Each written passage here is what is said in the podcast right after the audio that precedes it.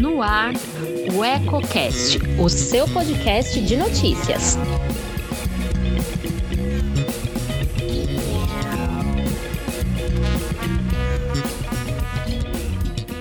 Olá, eu sou Elton Laude e começa agora mais um Politicando, que toda semana traz alguns pontos e contrapontos do meio político. Quer saber o que está dando o que falar nos bastidores? Fique comigo.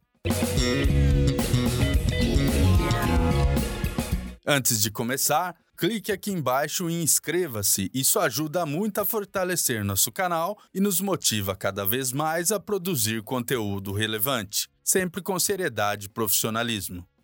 A semana começou com uma nova polêmica na Câmara Municipal de Lençóis Paulista, com a apresentação de um pedido de abertura de representação contra o vereador Valdivino Miguel Barbosa, do PSC. O documento, protocolado no dia 25 de abril, teve apreciação protelada por quase dois meses, mas enfim foi incluído na pauta da sessão da última segunda-feira para apreciação dos vereadores. O pedido de abertura de representação que pleiteia a cassação do mandato de Valdivino Miguel é assinado por um grupo de seis profissionais de saúde que atuam na UBS do Jardim Ubirama. No documento, as requerentes denunciam abusos cometidos pelo vereador acusado de invadir o local, desrespeitar, ofender e ameaçar as servidoras. O caso ocorreu no último dia 6 de abril, quando, segundo as denunciantes, Valdivino Miguel chegou ao local alterado, invadiu uma área restrita a funcionários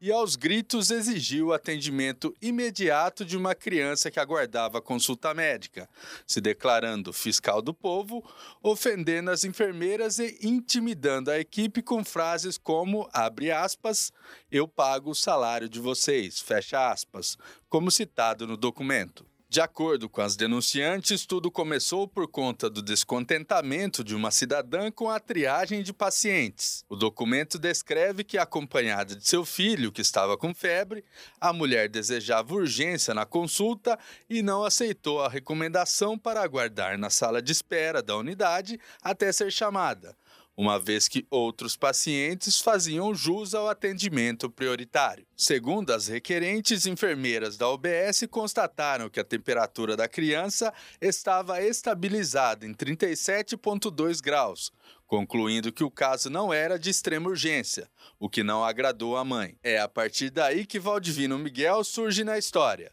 A informação é de que a avó da criança teria ligado a vereadora Andréa Zaratini, do União Brasil, para reclamar e a mesma teria passado a batata quente para o colega, que é do bairro. Talvez tenha sido para tentar mostrar serviço que Valdivino se dirigiu prontamente ao local para averiguar a situação, mas com base nos relatos, acabou se excedendo no exercício de sua função. A enfermeira-chefe da UBS relata na denúncia que o vereador chegou a apontar o dedo em seu rosto e a tocar em seu ombro, além de proferir inúmeras ofensas antes de deixar a unidade de saúde. Diante de toda a confusão ocasionada por Valdivino Miguel, uma das enfermeiras do local teve uma crise nervosa, chegando a desmaiar após o ocorrido, o que causou ainda mais revolta na equipe, que considera que o ato de desrespeito narrado no documento se estende a todos os profissionais de saúde, destacando também um nítido intuito machista de tentar amedrontar as profissionais.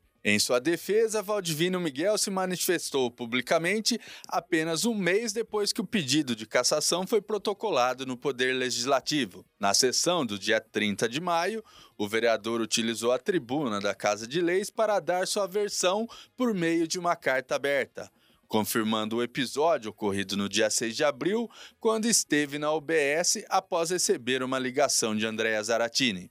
Em sua fala, o parlamentar tentou justificar o início do desentendimento, afirmando não ter sido bem recebido por uma funcionária quando chegou ao local. Negou que tenha gritado com as profissionais, alegando que seu tom de voz é naturalmente alto. Não deu detalhes do que fez ou disse às enfermeiras, mas enfatizou que nunca teve a intenção de prejudicar ou ofender as servidoras públicas. Completou dizendo que só quis atender ao chamado de uma mãe aflita e frisou que, se quisesse causar qualquer problema, teria filmado e fotografado a mãe e a criança que, segundo ele, estavam aguardando atendimento no meio da rua. Finalizando, Valdivino Miguel destacou que deseja colocar uma pedra em cima do ocorrido e disse que jamais deixará de exercer a função de fiscalizar e legislar em função do povo. Com as versões colocadas à mesa, agora cabe à Comissão de Ética e Decoro Parlamentar da Casa de Leis analisar o caso e dar o devido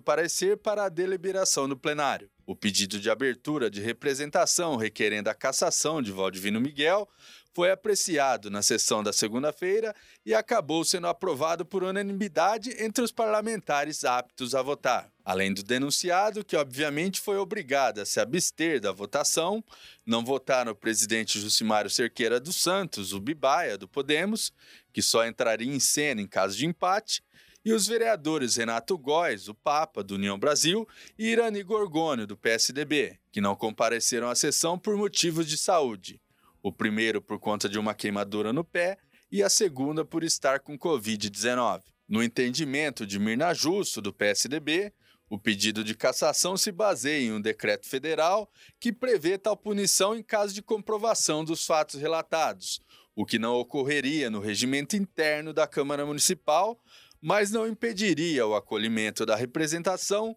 visto que, se constatadas as infrações do vereador, outras sanções seriam aplicáveis. A vereadora, que é advogada, parece cometer um equívoco, já que os mesmos incisos citados no artigo 7 do referido decreto federal estão presentes no artigo 106 do Regimento Interno, que trata das infrações político-administrativas passíveis de cassação de mandato de vereador.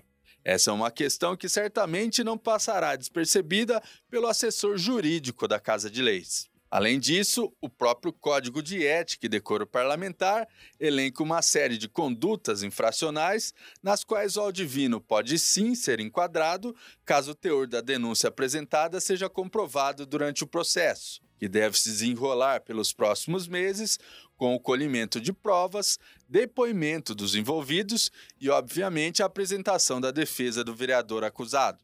Instrumentos para aplicação da punição pretendida pelas servidoras ofendidas pelo vereador existem, mas todos sabem que a política praticada no legislativo é a da boa vizinhança. Mesmo que o entendimento geral for de que Valdivino extrapolou os limites das prerrogativas do cargo, dificilmente haverá um desdobramento. Como em outras ocasiões, esta é mais uma pauta que já nasce engavetada. Por hoje eu fico por aqui. Continue ligado em nossas plataformas digitais e antes de sair, deixe seu like, comente o que achou e compartilhe com os amigos. Ainda não é inscrito em nosso canal? Clique aqui embaixo e também não se esqueça de ativar as notificações para ser informado sobre novas publicações. Até a próxima. Um abraço.